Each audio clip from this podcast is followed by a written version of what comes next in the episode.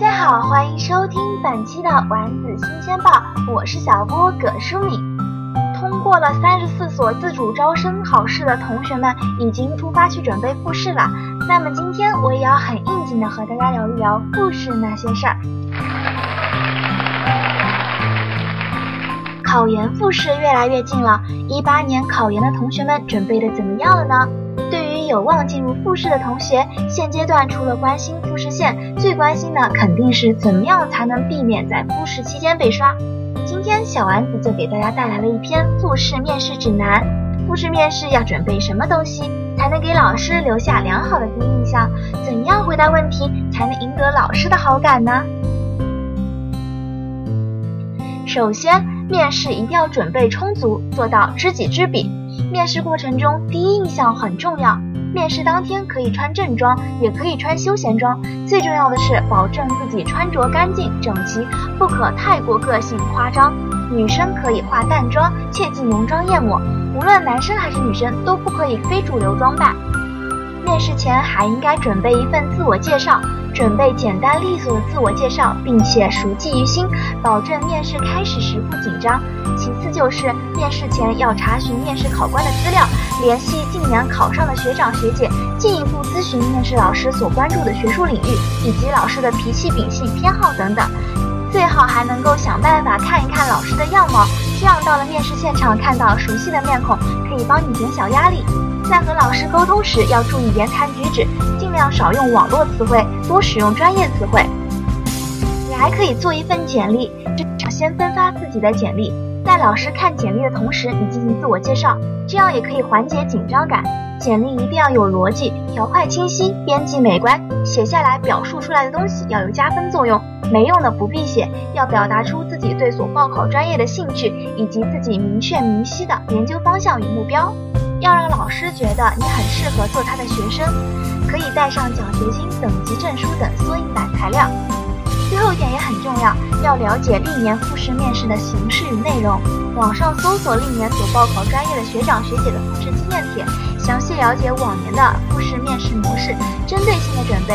每个学校每个专业都不同，所以这一点非常重要。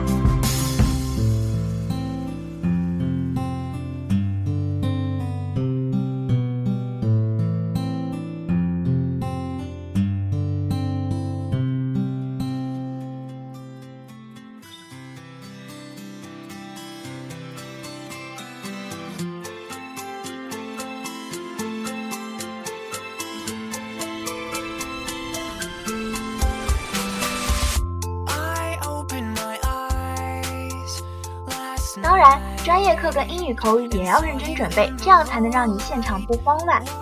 在复试前这段时间，要对专业课进行认真准备，尤其是理论性比较深刻的问题。一般来说，面试的时候，老师会在专业课方面进行提问。除了专业课以外，英语口语方面的准备也是大多数小伙伴们担忧之处。同时，学生的英语口语常常和面试老师的要求差距比较大，所以同学们对英语面试一定要提前做充足准备。有的同学尽管在第一关笔试的时候英语成绩很高。但是面试的时候还是可能会由于口语问题而减分。一般来说，在面试英语口语时，通常会问一些有关于考生的基本问题，比如说你大学所学的专业、家庭的介绍、你个人情况的介绍、你选择这个专业的原因等等，都要提前想好怎么用英语表达出来。回答问题时一定要注意落落大方、声音洪亮。面试与笔试不同的是，除了考察专业能力，还要看你与老师的沟通、现场反应能力、个人散发的气场、口语表达能力、逻辑思维能力等等。在面试过程中，个别考生会出现表达不流畅、说话声音不够清晰的情况，很多时候都是因为考生本身不够自信，没有放平心态。面试中要自信大方，语速平稳，与老师进行眼神交流。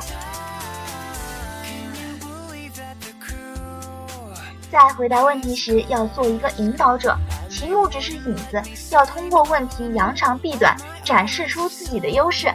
但是如果老师问到你不会的东西，你就不要不懂装懂，因为老师一眼就能看出来你在那装。一定要和老师坦诚相待，实话实说，承认不足，并且表示愿意在今后的学习中补足这个知识短板，更容易得到老师的青睐。充分准备复试，知己知彼，才能够梦想成真。下面丸子君还要给大家介绍一下复试必带材料，提前须知。对于应届毕业生来说，你要带的是证件，包括初试准考证、本人有效身份证原件和复印件、学生证以及复试通知书。第二个，你要带科研成果、获奖证书原件以及复印件，以及检索证明。第三个，你要带本科成绩单以及复印件，需要加盖学校公章，在复试时单独交给各学院。一寸彩色免冠照片，面试时进行体检可能需要。第五个是撰写的材料，面试简历、自我介绍以及给导师们的信件等等，不要只准备一份，每一位老师一份。对于往届毕业生来说，你一样要带一个身份证明，包括初试准考证、本人有效身份证原件及复印件、毕业证、学位证原件以及复印件、复试通知书。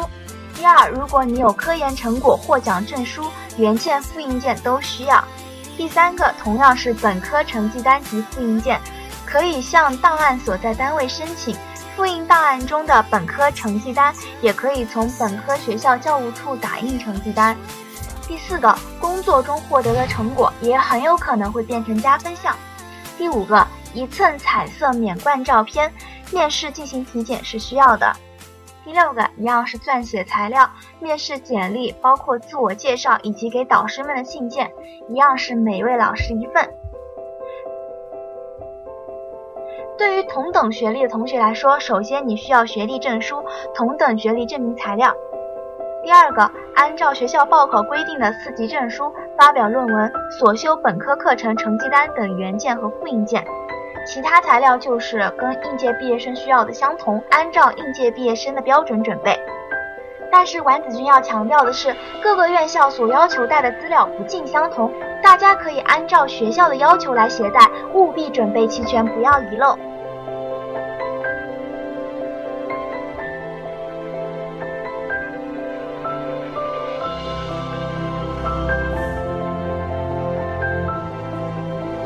要调剂的同学而言，调剂意向采集系统已经开放了。那么它到底有什么作用呢？首先，它有一个提前性，考生在调剂服务系统开通前，了解招生单位发布的调剂信息以及专业缺额情况，提前填写调剂意向提交即可。等到调剂服务系统开通二十四小时内，在满足条件的前提下，考生可以将调剂意向转为调剂服务系统中的调剂志愿。转移成功后不可取消或者更改，未转移成功的调剂意向则无效。转为调剂志愿以后，页面下方会显示已转为调剂志愿，招生单位已经可以在调剂服务系统后台查询到相应的志愿信息。三个调剂意向采集有一个沟通保障的作用，考生和招生单位都可以就调剂意向提前预选，双向沟通。第四个调剂意向采集范围更广，学生适用的范围比调剂服务系统更广，因为最多可以填写十条平行意向，所以在调剂意向采集服务系统开放期间，准备调剂的考生们一定要多多关注招生单位的调剂信息。提前准备，并且填写好你的调剂意向。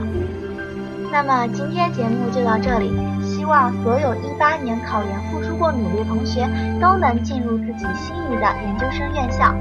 一九届考研的同学们也要加油，去查询信息，确定自己所要报考的专业以及院校。